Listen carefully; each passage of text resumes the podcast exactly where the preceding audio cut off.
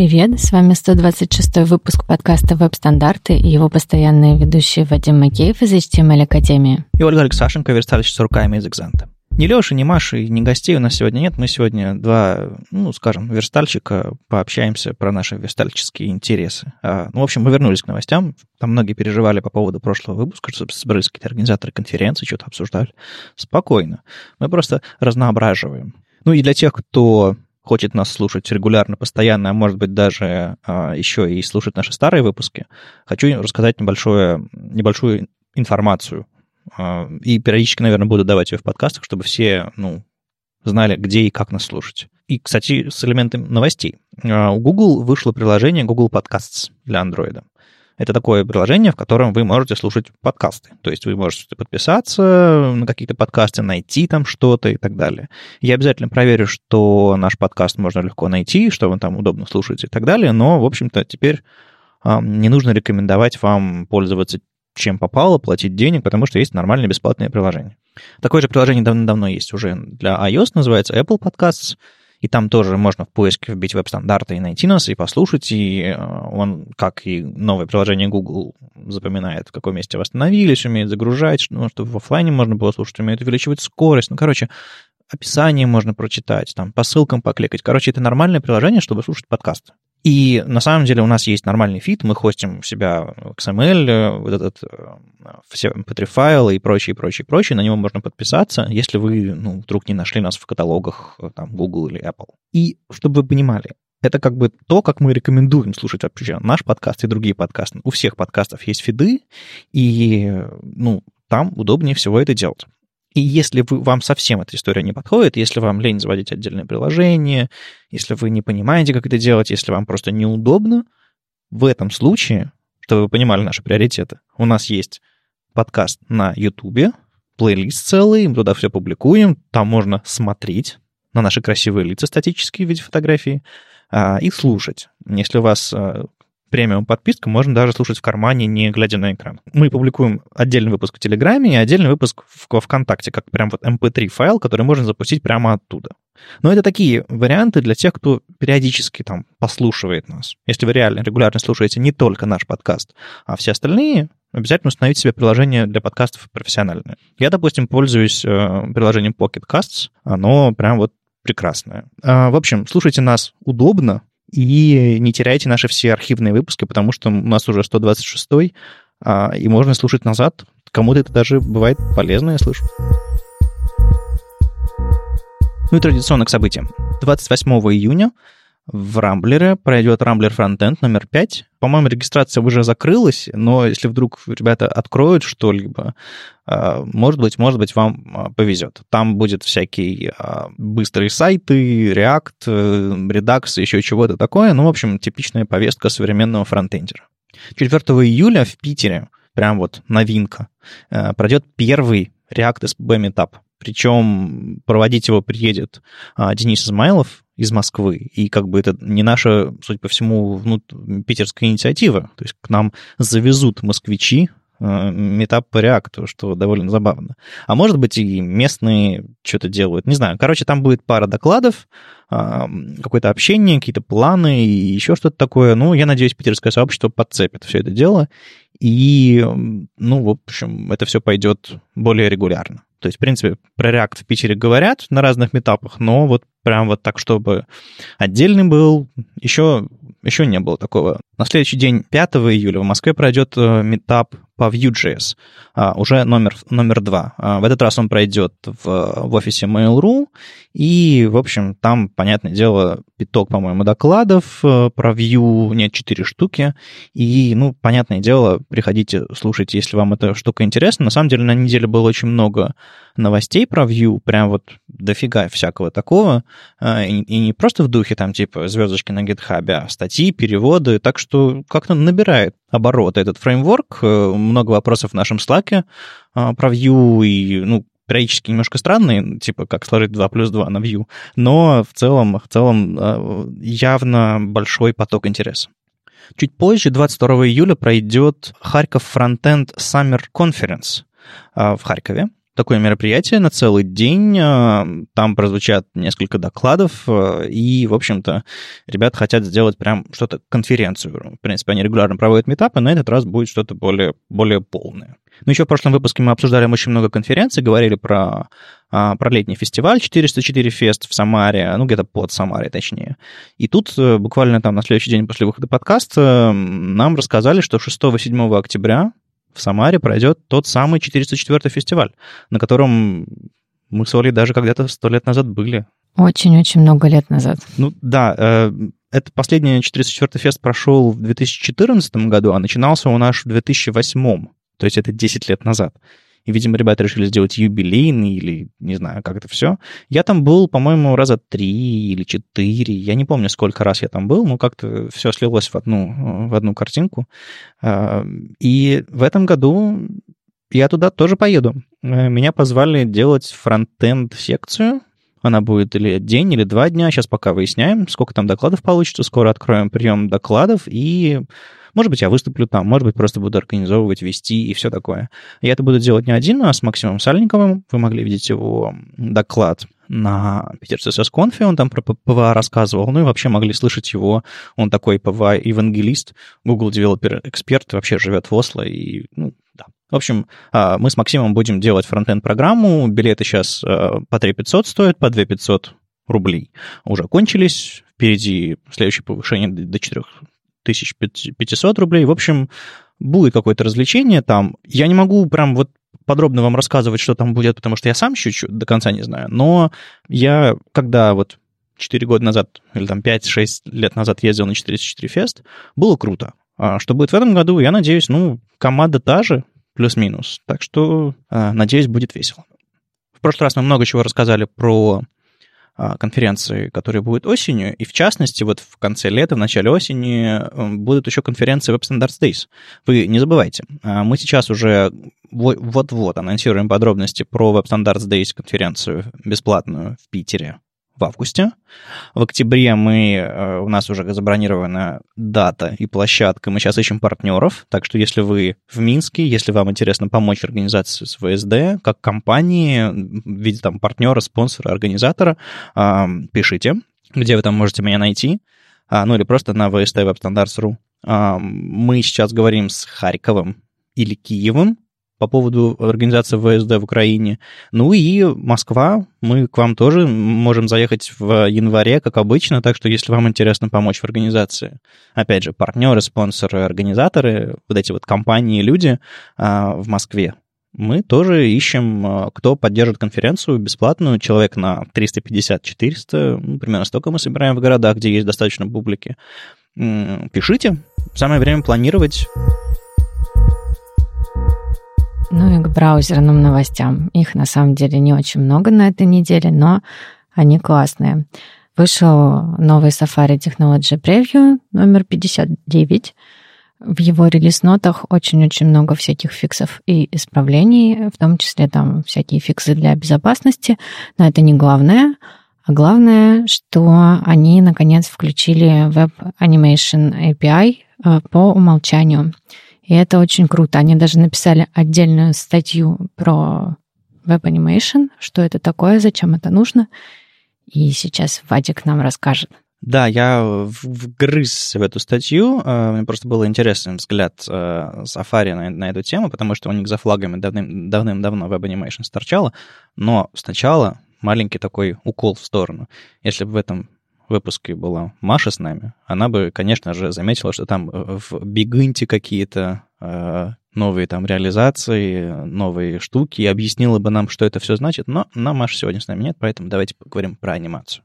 Антуан Квинт э, рассказывает про то, собственно, зачем новый API нужен в браузере ну, как бы сегодня же все анимации в интернете делаются нормально, ну, то есть как сейчас вот сложные анимации делаются в интерфейсах, на которых ты работаешь, Оль? Ну, конечно же, на JavaScript. Ну, то есть э, дизайнер что-нибудь там рисует, э, дает вам в виде там видео или еще чего-то, а вы берете и на JS все это пытаетесь реализовать. Ну, про видео это ты загнул, скорее дизайнер такой подходит и говорит, а вот это летит сюда, а это летит туда. А, вот, ну да, комбинация JavaScript и CSS анимации, как правило. Окей, ну то есть готовишь какие-то заранее классы, потом их триггеришь JavaScript. Ну да, да. Так все и происходит. А есть прям вот целые библиотеки, где вообще никакого CSS нет, там просто вот непосредственно JS и, и вообще, ну, просто задаешь в JS объекте, как что двигается, сколько, сколько двигается, там всякие события вызываются. Ну, в общем, по идее, проблема с, с анимациями веб решена. У нас есть JS, довольно-таки э, адекватно, быстро работает. Ну, на самом деле нет. Оно все, это все слой над браузерными всякими API, в каких-то местах это CSS, в каких-то местах это там Request Animation Frame какой-нибудь, который там триггерит там какую-то перерисовку на лету. В общем, эм, все немножко костыльно. А адекватные встроенные в браузер способы что-то анимировать, они исключительно CSS, то есть там трансишены и анимации, то есть CSS свойства. Но эти CSS свойства, они декларативные. Вы можете что-то указать, но как-то вмешаться в процесс анимации посередине. То есть у нас есть, есть конечно, всякие события типа transition end, transition start и прочее, но это как бы не, неадекватно. И остановить анимацию, там, перемотать анимацию, там, как-нибудь э, завязать одну, одну анимацию на другую. Все это, все это нереально делать с помощью там, CSS и даже с помощью JS сложновато делать. Поэтому нам нужен был новый API. И, собственно, а, у нас есть такой API, Web Animations. А, он давненько поддерживается в Chrome. Реализация довольно-таки частичная была, и до сих пор она как бы улучшается, но ее нельзя назвать полной. А, по версии Canayusa полная реализация есть в Firefox довольно-таки давно, и вот сейчас Safari Technology Preview э, появилась полная реализация, собственно, этой э, API для анимаций, э, именно JavaScript, которая, собственно, позволит все делать гораздо удобнее. Ребята пошли, на самом деле, настолько далеко, что они переписали а, реализацию CSS-ных анимаций и трансиженов у себя так, чтобы все это было, по сути, все это, вся их реализация CSS-ных, а, по сути, декларативный API поверх JS Web Animations. То есть они как-то сделали один общий слой для анимаций, и поверх него CSS API вроде бы, вроде бы вроде бы как существует. Поэтому если вы а, в Safari Technology Preview 59 проверите свои там сложные анимации, именно CSS, и найдете регрессии, обязательно им напишите. Они прям вот предупреждают, что, мол, а, потенциально могут быть проблемы, ну, как бы со всеми там рефакторингами, переписываниями и так далее. И, собственно, метод элемент animate, ну, вы посмотрите примеры в этой статьи, конечно, очень-очень прямолинейно позволяет все делать. Трансформ, куда, как, какой-то там, сколько, сколько он длится, какой там колбэк, какой там, как можно остановить, там, запустить снова, перемотать на какое-то время. В общем-то, очень круто. По идее, все библиотечки, ну, если уж не умрут, то, по крайней мере, точно начнут использовать этот Web Animations как, собственно, свой пэк, как э, основу для адекватной и быстрой анимации в браузерах. Ну, еще немножко про Safari. Эм, у нас, э, если вы там следили, не следили за ВВДЦ Apple, э, там, э, мы как-то мельком обсуждали в одном из подкастов, там была такая штука, что можно включить на уровне системы темный интерфейс, и все программы, у них появится темный бэкграунд, и, ну, в общем, они выглядят, станут выглядеть, не знаю, профессионально, что ли. Ну, в каком-то смысле так. так ночной режим в каком-то смысле, там, и, и типа того. Во многих приложениях такое есть. На самом деле, бывает полезно, когда вы там посреди ночи пялите свой телефон, ну, лучше бы, чтобы людям, которые рядом с вами, не, и вам тоже не выжигало глаза, не мешало и так далее. Это довольно-таки хорошая штука, если вы особенно подолго сидите с компьютером. Так вот, эм, некто Кейт Циркель эм, раскопал в исходниках WebKit э, такую медиа-фичу. Ну, медиа-фича — это когда вы пишете директиву media, а в ней пишете там, не знаю, что-то там, как-то там. А, проверяете что-то, а потом, э, в зависимости от э, вашей проверки, запускаете какой-то CSS код или не запускаете. Так вот, есть э, такая фича, которую он нашел, называется Prefers Dark Interface. То есть, по сути, ну, когда вы на уровне системы операционной macOS, вот Mojave будущий, включите галочку про черный интерфейс вашего всей операционной системы, было бы классно поймать, что на уровне CSS поймать, что пользователь включил всю операционную систему черную, и ваш огромный яркий сайт на весь экран, а, чтобы он не выжигал пользователям глаза. Соответственно, вы можете, допустим, там, цвет фона поменять, там, какие-то... И, допустим, если вы используете CSS переменные, просто парочку переменных переключить, а дальше уже, ну, как бы все, все классно поменяется. То есть это можно делать в рантайме.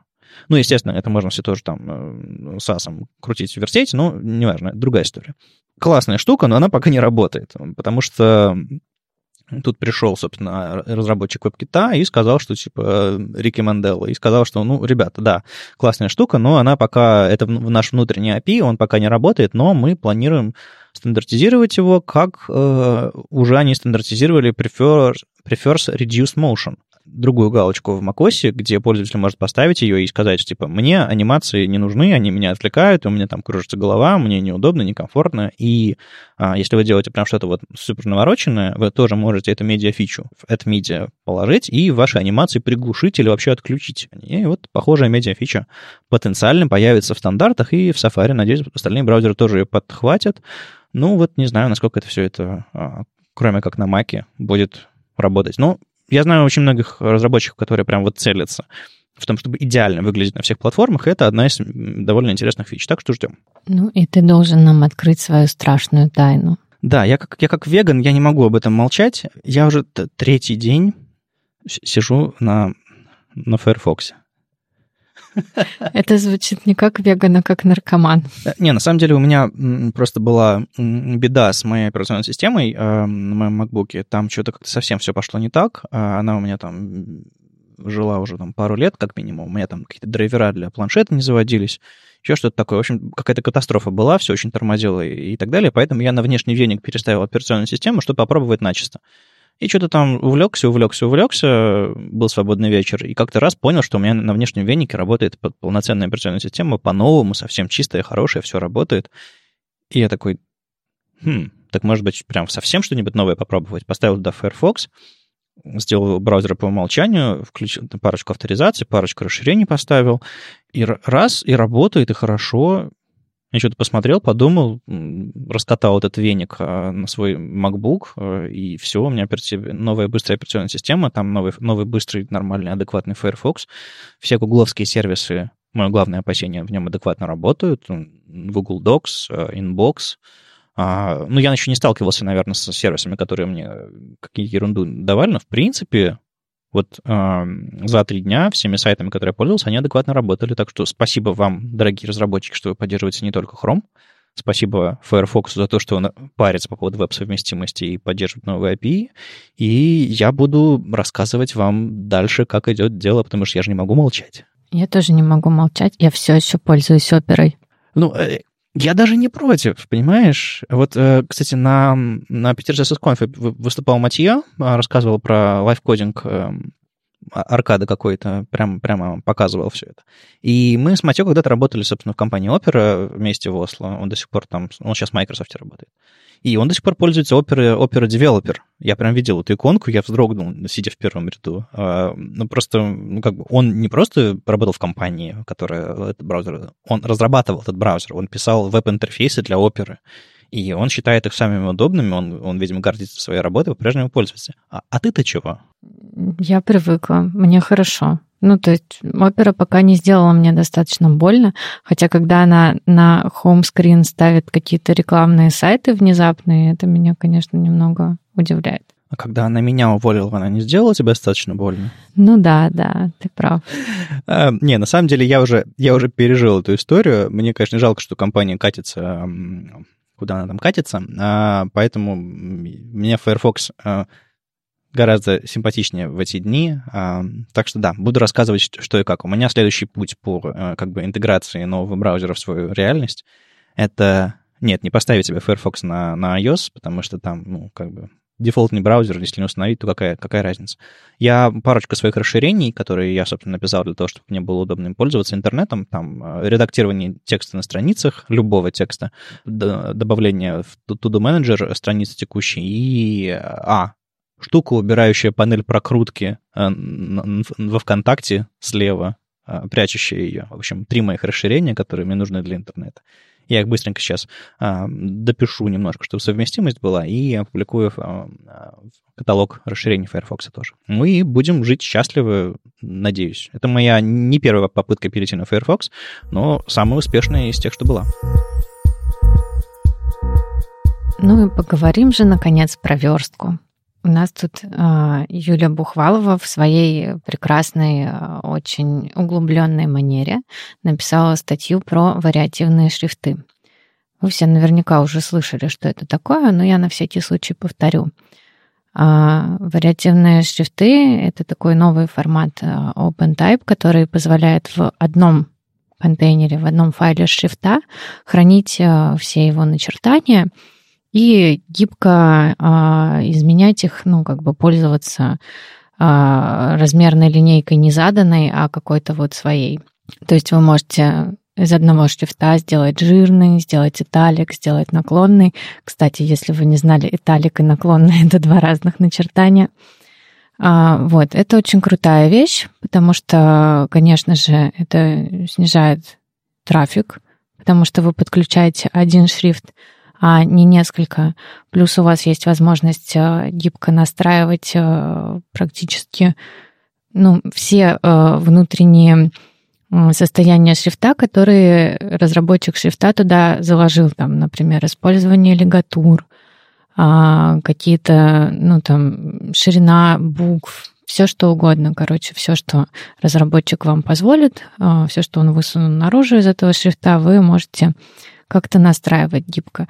Ну и, собственно, Юля очень, очень детально разбирает, как все это делать а, при помощи CSS-свойств разного порядка. Как она назвала это а, низкоуровневые свойства и а, высокоуровневые. Так вот, ну, высокоуровневые еще не очень хорошо поддерживаются, а при помощи низкоуровневых вы можете ну, много чего менять. Я посмотрела, а, она дает много ссылок, там описание ну, вариативных шрифтов от совершенно разных людей. А, ссылки на хранилища с этими вариативными шрифтами. Их уже довольно много. В принципе, их можно использовать. Ну, честно говоря, мне вот эти вот готовые шрифты, на которые я посмотрела, они мне не очень понравились, ну, потому что а, я так понимаю, что сейчас только несколько больших шрифтовых контор сделали такие шрифты, и у них они получились нормально. А все остальное это, ну, какие-то художественные поделки. Вот, и выглядят они, ведут себя соответственно. Но, может быть, вы найдете что-то свое в этом.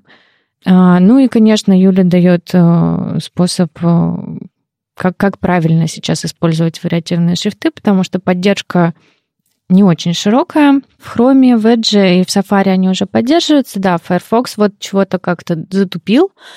А, не знаю почему. Насколько я понимаю, Firefox поддерживает э, вариативные шрифты на Mac за флагом только потому, что на Mac есть, собственно, системная встроенная реализация, он до нее как-то добирается. Возможно, остальные браузеры тащат реализацию с собой, и вот я не знаю, кстати. Может быть. Ну, в общем, используйте э, директиву supports, проверяйте, что свойство поддерживается, и задавайте там свой э, классный вариативный шрифт. А по в базе используйте обычные шрифты. Вот такая техника.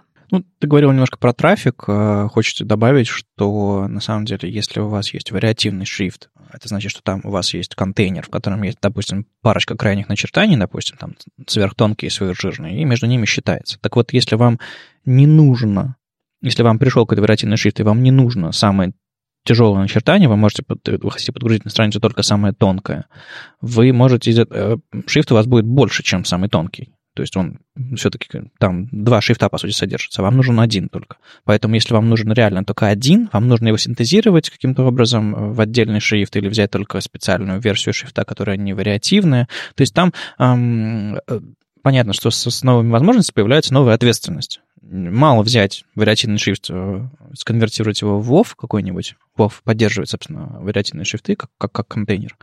Нужно еще врубиться, чтобы не посылать вообще все начертания на свете, если вам они не нужны. Э, поэтому есть какое-то поле э, для экспериментов, чтобы не перегрузить, опять же, пользователя. Но потенциально довольно, довольно-таки веселая история. Но, опять же, фонд, фонд дисплей если норм адекватно выставлять, то даже один шрифт тяжеленький, загрузившись, все равно на следующей странице станет красивым, если у вас там фон дисплей optional, например. История довольно интересная, да, да, все зависит от словолитин, как это называется, от компании, которая производит шрифты. И сейчас на уровне софта поддержка есть, фонд Lab тот самый, а, софт номер один, по-моему, для создания шрифтов, он все это поддерживает, они как бы с, э, довольно-таки адекватно следуют всему, я какой-то доклад даже на эту тему видел. А, осталось дождаться, ну, когда Фокси включит, потому что у меня демки в сети не работают, понятное дело, а, потому что я флаг не включал, и когда у нас наконец-то появятся адекватные шрифты красивые. Я очень надеюсь, что у нас не просто будут появляться какие-то новые классные акцидентные шрифты для заголовков, а ну, у нас еще появится вариативная реализация существующих шрифтов. Допустим, у какого-нибудь эм, Open Sans, у них довольно-таки много начертаний. Там сколько там, с десяток начертаний разных, а может быть больше. И было бы классно, чтобы э, кто-то выпустил их, ну, собственно, там Google или кто там поддерживает этот shift, выпустили их вариативную ре- реализацию. Тогда это позволило бы гораздо, ну, еще и на Google Fonts какой-нибудь запилить его. Тогда бы это позволило все это здорово, конечно, использовать. А пока, ну, если у вас правда есть, вам повезло, и вы, э, ваш проект может использовать вариативный шрифт, во-первых, расскажите нам, во-вторых, ну, гордитесь этим. И снова мы возвращаемся к анимациям. Очень классную штуку сделал Мич Самуэльс Keyframes App. Это ну, веб-приложение, которое позволяет вам создавать анимации на CSS. То есть, э, ну, представьте себе этакий вот редактор э, с настройками, с панелькой анимации, э, где вы можете вручную прекрасным образом видимо и зримо создавать анимации для своих элементов. А, Причем, ну, всевозможные, от транзишенов до изменений там шрифта, цвета, бордеров, вот это вот всего. Более того, а, эта штука умеет работать не только как веб-приложение, но и как расширение для браузера. То есть вы любой элемент на своей вот только что сверстанной странице можете анимировать э, и прям придумать ему красивую анимацию прямо на месте. Это очень круто. Из альтернативных решений для подобного кифреймапа э, в, в отладчиках браузеров существуют э, всякие инспекторы, ну, редакторы анимации. А, ну, там можно за, за ручки покрутить, там, растянуть что-то, там, поизменять. А вы, когда на каком-то сайте найдете анимацию, вы как-нибудь попробуйте поинспектировать там собственную анимацию или анимацию на других сайтах. А, в принципе, в современных веб-инспекторах, там, Chrome, Fox и еще, там, Safari, по-моему, есть э, редакторы. Но они позволяют настроить существующую анимацию. Но вот прям создать Uh, удобно. Вот, по-моему, Keyframes App самое, самое uh, интересное решение, из которых я видел оно немножко примитивное. Если вы зайдете просто на сайт, и, ну, типа там какой-то кубик с текстом можно там занимировать, в принципе, на этом, в этом редакторе вы можете какое-то базовенькое решение разработать. Но Самый кайф, когда действительно вы устанавливаете расширение. Вы можете зайти на существующий проект, сверстать там какой-нибудь элемент интерфейса, а, запустить расширение, и там уже нормально его анимировать. Вы можете даже э, вашему дизайнеру дать это расширение и сказать, вот, проектируй, вот, вот я тебе интерфейс сделал, Хочешь что-то анимировать, так сделай, а потом CSS мне отдай, когда закончишь, а не вот это вот, типа, снять видео, сказать, чтобы пыщ улетал и прилетал, ну, вот эти вот все странные штуки, или там, не знаю, After Effects, экспортировать, не знаю, видео. Э, ну, потенциально это расширение может приблизить, собственно, вас, как разработчиков и дизайнеров, э, дать вам какой-то общий инструмент, по крайней мере, дизайнеры вам смогут дать CSS на выходе, который вы, ну, вряд ли вы копипейстните, но, по крайней мере, интерпретируете в понятных терминах, а не вот это вот дизайнерское пыщ налево, пыщ направо, там, и звездочки. Ну, почему бы не копипейстнуть? Он выдает вполне адекватный CSS. Ну, имеется в виду, что там э, нужно классы поменять, там, еще что-нибудь такое. Там, синтаксис, может быть, в каких-то местах вам нужен другой, или, ну, мало ли. А, главное, что покажите вашим дизайнерам, если вам хоть как-то приходится сталкиваться с, с анимациями, которые они рисуют. Ни один выпуск у нас, по-моему, не обходится без темы доступности. Ну, по-моему, бывало пару раз. Ну, бывало пару раз. Наверное, когда слишком много JavaScript, для доступности уже нет места. Но так как сегодня с нами нет любителей JavaScript, мы можем развернуться на полную. Скотт Ахара написал статью о волнующем нас всех вопросе, в чем на самом деле разница между ARIA Hidden True и uh, Role Presentation или Known.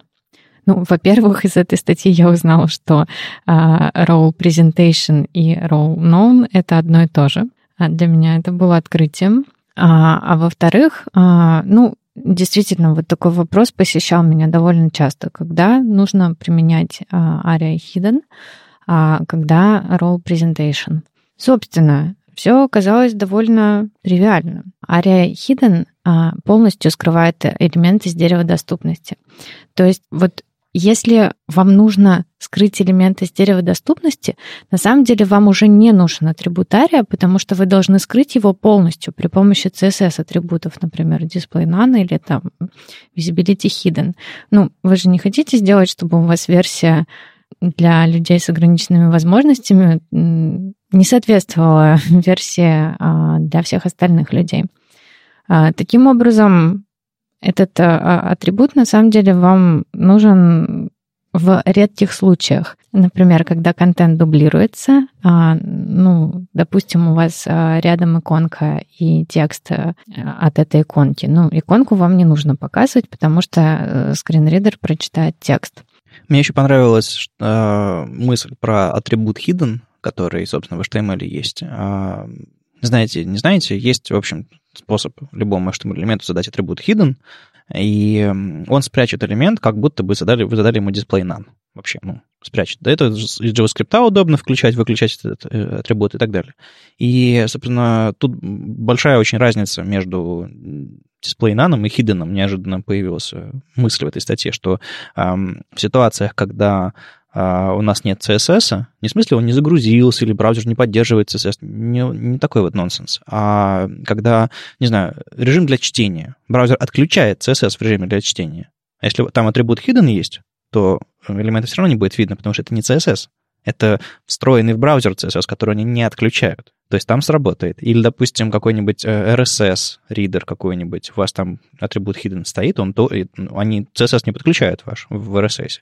Но, по идее, этот атрибут hidden тоже должен сработать. Так что вот интересный такой use case для него. Да, это на самом деле тоже было для меня новым. Я, честно говоря, даже и не знала, что такой атрибут есть и что он работает. Это странно.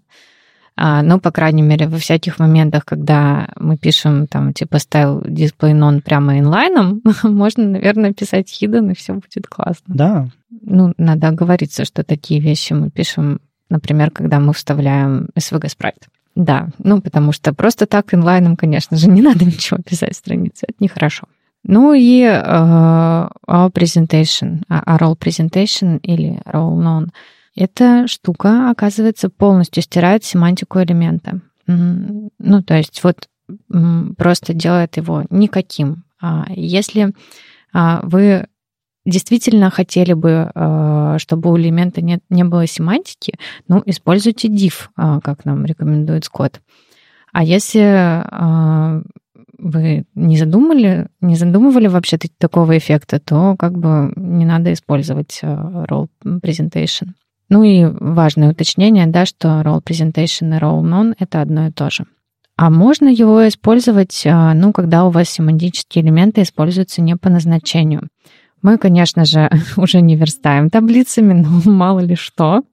Вот если вы вдруг делаете свою раскладку на таблицах, а, на таблицу повесьте тогда role presentation, чтобы читалка не распознала ее как таблицу с данными.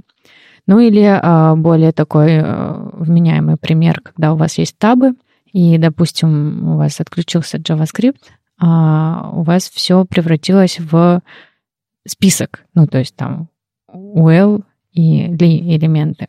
Так вот, элемент li как элемент списка, а он вообще, ну, вы же не хотите, чтобы ваша читалка восприняла ваши табы как список. Поэтому на этот элемент как раз вот имеет смысл повесить role presentation. Ну или тут, э, в частности, этот пример с э, с вкладками в вашем интерфейсе, который вы оформили списком. Вам, по сути, что нужно? Вам нужен контейнер, таблист какой-нибудь и ссылки внутри. А если вам, у вас уже есть эта структура, и вы не хотите ее менять, там, переверстывать еще и так далее, вы можете действительно вашим э, лишечкам задать role presentation, и тогда для скринридера они перестанут существовать. У вас только появится контейнер внешний, котором вы зададите, собственно, role tab list, и вот ссылки внутри. То есть вы с самого начала могли бы сделать какой-нибудь, не знаю, там, div, role tab list, а внутри, внутри положить ссылки подряд, но как бы это э, зависит от вас. Главное, что э, если у вас уже есть существующая разметка, вы можете сделать ее, чтобы она зазвучала по-другому, используя, собственно, role presentation, лишние элементы, без нее повыкидывать. Я вообще вот сейчас задумалась, а зачем мы, в принципе, верстаем эти табы а, списком? Ну, вот так вот. Э, тут как раз вот описана ситуация, когда у вас все отвалилось, и ваши табы превратили в список. Это странно с точки зрения семантики. Скажем так, когда-то я для себя объяснял использование списков, да и до сих пор, в общем-то, объясняю, тем, что ты просто визуально организовываешь в своем коде какие-то элементы и понимаешь, что это список, это э, набор каких-то одинаковых, похожих элементов и так далее. Тебе нужны какие-то обертки, ты, ты знаешь, что использовать и так далее, и так далее. Ну, то есть это было такое, знаешь, на уровне ощущений, объяснения. Сейчас э, за последние там, пару лет, когда я стал заниматься доступностью больше, э, я себе все это объясняю по-другому, э, и как бы это абсолютно железобетонное, по-моему, объяснение для тех, кто хоть раз послушал в скринридере как звучат списки, в общем-то, вопросов никаких не будет. Когда вы попадаете на список, а, вам скринридер говорит, что это список элементов, что это не просто ссылка на, на одну, которую вы попали, а она в списке. А в этом списке столько-то элементов. И у вас в, в голове возникает картина, что происходит в этом элементе интерфейса. То есть вы попадете не просто на ссылку, типа вкладка 1, а вы попадете в список этих вкладок и так далее, и так далее. То есть у вас получится есть возможность оценить, что это э, список, его длина, и, ну, это же, это же удобно. Но, тем не менее, элемент nav был бы гораздо более семантичен в этой ситуации. Ну, nav — это, это так называемый а, ориентир, или как, как это называется-то, landmark. По-моему, да, ориентир, я это все переводил в своем докладе.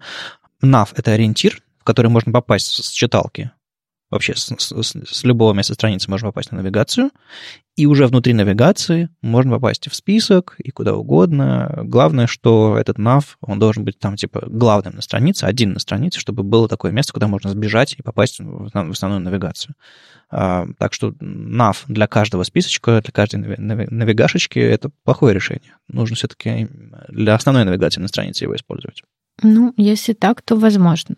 В общем, если вы фа- прям файн-тюните, хорошее русское слово, а, ваши интерфейсы для скринридеров, если вы слушаете, как они звучат, если вы пытаетесь сделать так, чтобы они хорошо звучали, чтобы они а, адекватно передавали структуру вашей страницы, ими можно было удобно пользоваться, теперь вы знаете, что есть атрибуты, которые в этом могут, собственно, помогать. Ну, или просто вы прячете контент. Если уж, если уж вы запомните только про атрибут hidden, ну, и то хорошо. Ну вот, мы немного зарубились за семантику, а теперь мы зарубимся за семантику еще сильнее. Ну, не совсем. Это больше, мне кажется, про проектирование интерфейсов. А, ну да, но в каком-то смысле и семантика тоже. О чем речь? А, Эрик Бейли написал статью «Не используйте атрибут placeholder». Вот прямо вот в таком императивном наклонении. И всех, конечно, забомбило в соцсетях, безусловно. Пришел какой-то чувак и рассказывает нам, что делать. Да, действительно. А почему же он рассказывает? Я сразу скажу, чувак прав. Статья гигантская. Каждый свой аргумент он а, а, просто с каждой стороны рассматривает и раскладывает по полочкам. Но а, в сжатом виде можно сказать вот что. Почему же не надо использовать placeholder? Во-первых, потому что он не переводится. Это элемент, э, который э, автоматические переводчики типа переводчика Гугла не осиливают перевести. Он так и остается. Это довольно важная вещь, потому что а, многие люди, зайдя на страницу на чужом языке, действительно пользуются вот этим вот транслейтом. Например, я им пользуюсь, пытаюсь, по крайней мере, пользоваться на японских сайтах. ну, потому что, ну, без вариантов, да. И э, это важно. Потому что что там в, в, в, за иероглифы в плейсхолдере остались, я никогда не пойму. Слушай, а оф-топом абсолютно. А насколько адекватно работает автопереводчик для японского языка? На английский более-менее. Ага, ну то есть, в принципе, можно. Потому что я, я совершенно не представляю, как можно адекватно построить переводчик, который переводит ну, совсем разные системы письменности и, и языковые модели. Не-не, ну как бы это все уже существует, автоматический перевод, конечно, существует, но э, японский сайт это, в принципе, отдельная песня, они очень, очень стрёмные. Там интерфейсы совершенно не приспособлены для нашего европейского ума. Ну, мне кажется, Google Translate должен еще и интерфейс переводить, а не только слова. Может быть да. А, значит, он не переводится. Во-вторых, когда он используется вместо лейбла для поля, он становится недоступен для читалок. Да, мы опять говорим про доступность. Доступность — это очень важно. Дальше. Когда вы в этот placeholder записываете какую-то важную информацию о том, как заполнять ваше поле, когда человек начинает его заполнять, эта информация исчезает. И там вот прямо показано, как, э, ну, даже, даже мы, даже разработчики, вроде как э, с мозгами нормальными, там, без, без каких-либо ограничений, мы все равно вынуждены несколько раз стирать и смотреть, а правильно ли мы набрали там какую-нибудь дату или нет. Потому что это было в плейсхолдере, и пока мы не сотрем, мы не сможем узнать. Ну, собственно, да, для чего был сделан placeholder? Placeholder, это буквально перевод, занимает место, то есть он вместо того, что вы собираетесь написать, подсказывает вам формат, в котором вы должны это написать. Прям вот в спеке написано, типа, эта штука не описывающая ваше поле, типа, ваше имя, а там должно быть написано, не, не знаю, имя рек э, или какой-нибудь, не знаю, your name, э, точнее, не your name, а типа, не знаю, Михаил, там, Елена. То есть, чтобы было понятно, что типа с большой буквы и, не знаю, имя, а не фамилию или еще что-нибудь такое. То есть подсказывает формат или, не знаю, плюс 7 999 88 7766 телефон в каком виде, там, со скобочками, с дефисиками и так далее. Но вот парадокс. Эта штука вроде бы подсказывает нам, в каком формате вводить, но как только мы начинаем вводить, оно исчезает. А если там что-то более сложное, чем чтобы вы поняли, в каком, не знаю, если вы забыли там скобочки или дефисики или что там нужно вставить в вашем телефоне, все, вам нужно удалить, а если вы неопытный пользователь, вы бэкспейсом удалите, посмотрите, наберете снова, пока не забыли, снова бэкспейсом удалите. В общем-то, это, это чудовищно. Ну, да, все так. Что еще? из э, доступности, опять же, плейсхолдеры очень неконтрастные. Их очень плохо видно. А в том случае, если вы начинаете их стилизовать для того, чтобы их было лучше видно, их можно принять за уже введенную информацию. Ну, то есть засада. Типа, когда они бледные, это плохо, и когда они жирные, когда они яркие, это, это тоже плохо. А середины не существует, потому что для всех разный уровень контрастности и разный уровень яркости текста. И что? То есть и так плохо, и так плохо. Вывод какой? Как в заголовке статьи. Да, не использовать. Но это еще даже не последний аргумент. А есть еще аргумент о том, что они довольно плохо стилизуются. Ну, все мы знаем, что там какие-то свои суперсвойства для каждого браузера, чтобы там поменять цвет. Ну и э, важный аргумент, на самом деле, который э, привел Эрик, э, он э, обратил наше внимание на то, что пользователи, которым важна доступность, это не только люди с ограниченными возможностями. Это еще и, например, а, люди старших поколений, а, для которых, а, ну, в принципе, освоение интернета — это очень сложный процесс. И вот э, эти люди, на самом деле, ну, как бы с непривычки, они могут принимать плейсхолдеры за уже введенную в поле информацию и просто, ну, откровенно не понимать, а, как заполнить форму и ошибаться при этом. И опять же, а, Эрик говорит, что это все важно не просто потому, что надо быть а, человеколюбивым, да, а потому что плейсхолдеры — это элемент формы. Формы — это вещи, которые напрямую приносят деньги. Ну, то есть э, любой случай, когда мы хотим от пользователя денег, предполагает, что он заполнит какую-то форму. Соответственно, эти формы должны быть идеальны, если мы хотим, чтобы деньги были у нас в кармане, а не остались на столе. Ну, безусловно, в моей любимой рубрике наши пользователи ВКонтакте пишут, э, приходят люди, начинают выпендриваться, типа, а что это мне нужно что-то делать? Типа, а, а да пользователи тупые, а, да зачем мне это вообще делать? Они так форму, хоть, хоть все лейблами обвешай, они не поймут, как форму правильно заполнить, ведут какие-то дурацкие данные пользователи дурацкие, а, а мы все делаем правильно. И в этой ситуации, ну, я могу только порекомендовать бизнесу подобных людей держать на расстоянии от вашего проекта, которые считают, что им удобно, а пользователи идиоты. Ну, как бы, хорошо, давайте признаем, все пользователи идиоты, если у вас плохой интерфейс. Это правда. В общем, в конце статьи Эрик дает рекомендации, как на самом деле все это должно выглядеть, чтобы это хорошо работало. Во-первых, у вас должен быть внятный лейбл. А, во-вторых, под ним должна быть подсказка, как заполнить поле. Причем эта подсказка должна быть при помощи ариа-атрибутов связана с самим полем. Ну и, соответственно, уже поле без всяких плейсхолдеров. Все это должно быть достаточно контрастным, читаемым и как бы вот так вот. Ну, это правда важно.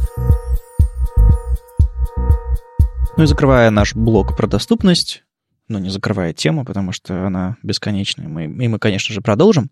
А, Марси Саттон, а, одна из разработчиц а, такого фреймворка, или не фреймворка, библиотека для тестирования интерфейсов на доступность, называется AX. Собственно, этот AX встроен в Lighthouse, тот самый, который вы в Chrome DevTools можете запустить и проверить ваши интерфейсы на, по разным характеристикам, в частности, на доступность. И он существует как отдельное приложение для Continuous Integration, для всего на свете. Так вот, а, она выступила с докладом Empathy Driven Development, или как бы, как это по-русски можно сказать, а, разработка на... Разработка при помощи эмпатии. Разработка с эмпатией. Да, Процесс разработка эмпатии. с эмпатией. Вот. И рассказала на примере без слайдов и вообще без всего, просто на примере э, кода в своем VS-коде э, э, какое-то приложение на React, как из обычного интерфейса можно сделать доступный интерфейс. И там она все усложняет, у нее от самого простого до более, более сложного, сложного интерфейса. В самом простом интерфейсе она берет форму, и те самые злосчастные плейсхолдеры заменяет на адекватные лейблы. Вот прямо перед вами на там, 20-минутном докладе а, кодит, запускает, и все видно. И тут же, тут же пишет тесты, в чем еще интересен доклад, что там есть еще немножко протестирования этих компонентов на React. А, тут же пишет тесты, тут же их проверяет, а, и с помощью этого Axcore прогоняет как бы адекватно, неадекватно. Даже там есть элементы TDD, она сначала пишет тест, тесты, потом, потом делает так, чтобы соответствовать им.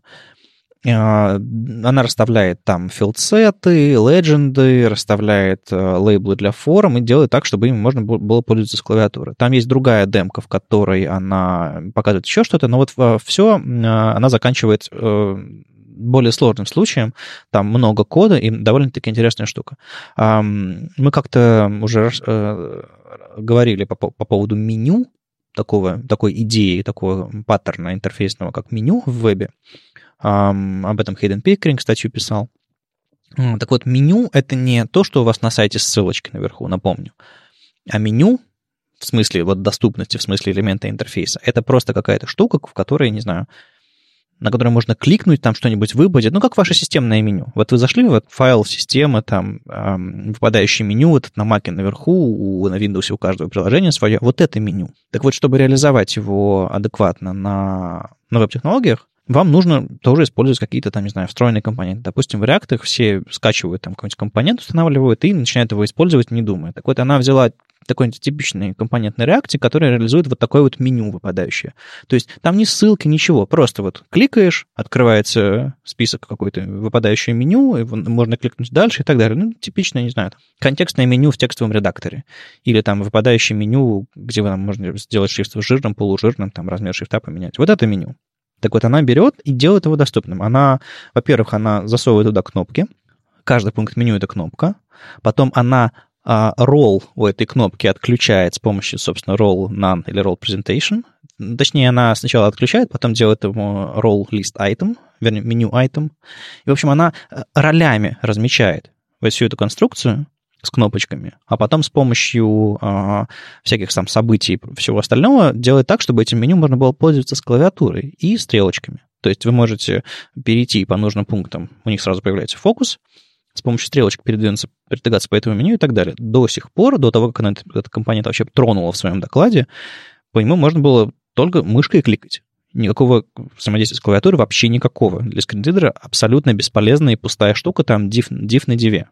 А тут она за довольно короткий доклад все очень классно улучшает. Я на самом деле вот к слову о меню прям очень рекомендую компоненты Хейдена Пикеринга, потому что они э, уже доступны, они очень классно сделаны, они на реакте. Вот прям бери, скачивай пользуйся. Что, попробовал что-то Я собираюсь, да, сейчас вот мы делаем на реакте приложение, я собираюсь их все взять и использовать. Класс. Ну, в общем, Хейден не зря э, упоролся по, по реакту, потому что как вот э, писали в описании а, к, к метапу в Петербурге, React — стандарт де-факто для фронтенд разработки. Ну да, похоже на то. В общем, а, доклад Марси очень клевый в том смысле, что она не просто говорит, показывает вам H1, P и типа article и говорит, вот это доступный интерфейс. И все разработчики на React такие, это какая-то Википедия, я же разрабатываю веб-приложение, у меня только дивы нормально работают. Она берет вот типичный компонент, вот реактовский, там типа э, формочка, еще что-то такое, вот прям вот внутри вот этого всего, и говорит, это нужно реализовать так, а вот это так тестируется, это так улучшается, вот компонент. И более того, у нее есть, собственно, на GitHub а, репозиторий, называется Empathy Driven Development, ссылку, конечно, дадим, и она берет и там, собственно, свой компонент хранит. То есть вы можете зайти и посмотреть, она под разными версиями э, хранит собственно, до, после. То есть вы можете счекаутить разные, там, по, по тегам счекаутить разные версии и посмотреть, что изменилось. Там div какой-нибудь посмотреть между разными версиями. И понять, как это можно интегрировать, собственно, в ваше приложение. Не тормозите, не ленитесь, потому что это все во-первых, полезный навык, во-вторых, улучшает интерфейсы, и в-третьих, ну, вы сами сможете пользоваться этими интерфейсами гораздо удобнее. Даже если у вас, там, не знаю, все в порядке, вы можете кликать мышкой, с клавиатуры, правда, сильно удобнее пользоваться интерфейсами, когда у вас э, реально сложный интерфейс, или вы регулярно и профессионально им пользуетесь. Ну, мышкой дольше. Ну и спонсором этого выпуска сегодня является Яндекс Деньги ну, не совсем Яндекс Деньги, ладно. А, я, я решил немножко потоптаться по статье, которая вышла на неделе. Статья хорошая, кстати. А, история о том, как мы снова все переписали, а, как там деньги переписали все на реакте, как им всем нравится. И знаете, вот, ну, хорошая. Хорошая статья, смешной мемчик в начале. Все классно. Екатерина Иванова, спасибо за статью. Но не спасибо за, за код к статье. С кодом все в порядке, он нормальный код. Э, я, естественно, зашел, поворчал, что, ну, он картинками вставлен. То есть э, в статье вот реальный код, там типа Яндекс, Бэм, React, еще что-то такое, так мы это сделали. И тут фрагмент типа BAM, BAM XGST какой-нибудь. А, какой-нибудь IBM, примеры кода на React, еще что-то такое. Я, на самом деле, зашел посмотреть на эту статью в первый раз со своего телефона. И что я увидел вместо этого кода? Ну, как? Большие красивые картинки, сжатые да не могу, в которых реально ничего не понять. А если бы их там можно было прокрутить, если бы они как-то там перенеслись, еще что-то такое, ну, я бы смог врубиться, о чем идет речь, что они показывают. И не стоит недооценивать. То есть там штук 15-20 э, фрагментов кода по всей статье, которые просто вставлены скриншотами из редактора. Меня одного это поражает? Или, или я чего-то не понимаю? Я когда читала статью, мне эти фрагменты кода показались скорее иллюстративным материалом, чем э, фрагментами кода, которые я могу скопировать и использовать, да. Поэтому ну, в общем-то, может, и она не так уж и не права, что вставила их картинками. Ну, когда ты читаешь текст какой-то статьи, просто текст, зашла почитать какую-нибудь общественно-политическую новость, ты же тоже не будешь скопировать ее. Да, но а, ты поресайдишь браузер, шрифтик увеличишь, еще что-то такое, и сможешь нормально, адекватно почитать. Здесь нет. Ну, это, как всегда, вопрос доступности. Это, это вопрос адекватности, по-моему. Ну, то есть, э, смотрите, когда я вижу статью э, подобную на каком-нибудь медиуме, э, на Хабре регулярно, люди из-за того, что им неудобно или платформы плохо работают с кодом, как медиум, например, они регулярно вставляют скриншоты, чтобы, ну, красиво было. Я хочу опубликовать красивую статью, чтобы она выглядела красиво. И платформа этого не поддерживает. Допустим, если вы вставляете с помощью Markdown а, код на, какую-нибудь статью на медиуме, вы там делаете этот fenced э, код, три бактика в начале, три бактика в конце, он классный, но он черно-белый вы максимум можете сделать, там, не знаю, полужирный или курсив э, внутри этого кода. Подсветки никакой. И люди вставляют картинку с подсветкой. Ну, Да, одно стало лучше, но другое хуже. На Хабре прекрасная поддержка Markdown. Вы пишете этот э, fence какой-нибудь и пишете там, не знаю, JS, как на GitHub, и у вас адекватно все под, подсвечивается. Эм, то есть я не понимаю, почему так делается, по крайней мере, на GitHub. И если разработчик это все делает так, то ну, что он делает о своем, в своем реальном коде, что он думает про, про текст, про доступность, про, про семантику и все остальное, ну, черт его знает. Короче, хорошая статья для меня сильно, сильно подпортила все впечатление, и я не знаю. Наверное, наверное, была чья-то дурацкая идея. Еще не поздно отредактировать, все подправить, наверное. А может быть, не знаю, объясните мне, может быть, я, может быть, я упоролся и не прав, и это все не имеет никакого значения, но это очень плохой признак э, это плохая, плохая практика, поэтому не делайте так никогда. Я практически все, э, каждый раз эту рубрику заканчиваю фразой «не делайте так никогда». Что я еще могу посоветовать? Ну, да. С вами был 126 выпуск подкаста «Веб-стандарты» и его постоянные ведущие Вадим Макеев из HTML Академии. Ольга Алексашенко, верстальщица руками из Гзанта. И, и все. Нас сегодня двое. Мы, мы болтали про верстку и посмотрим, что будет на следующей неделе. А, кстати, на следующей неделе я еду в Минск. Там будет BeerJS Summit, э, и что, что-то там будет. Я беру с собой, э, собственно, оборудование, буду записывать там подкаст, скорее всего, в пятницу вечером. У меня уже есть один, один э, гость, ищу, ищу второго гостя, и, собственно, Скорее всего, я там какие, впечатления с BearJS вам не расскажу, потому что он будет после, но, может быть, что-нибудь успею поймать в Минске интересного. Так что слушайте нас на следующей неделе, будем держать вас в курсе, и вы оставайтесь с нами. Пока. Чао.